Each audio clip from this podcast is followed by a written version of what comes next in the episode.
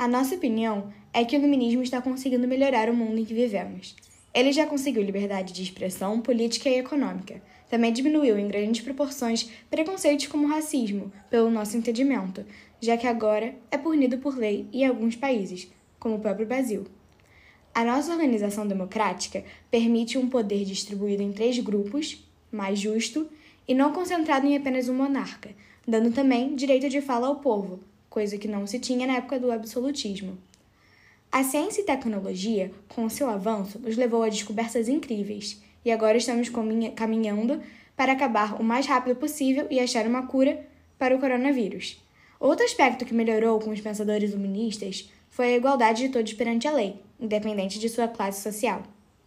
Concluindo nosso pensamento, nosso grupo realmente acredita que a sociedade atual, apesar de suas imperfeições, é um lugar muito mais prazeroso e agradável para se viver do que nos tempos passados. E esse avanço só foi atingido e cada vez vai ser atingido mais e mais graças ao iluminismo e os seus pensadores.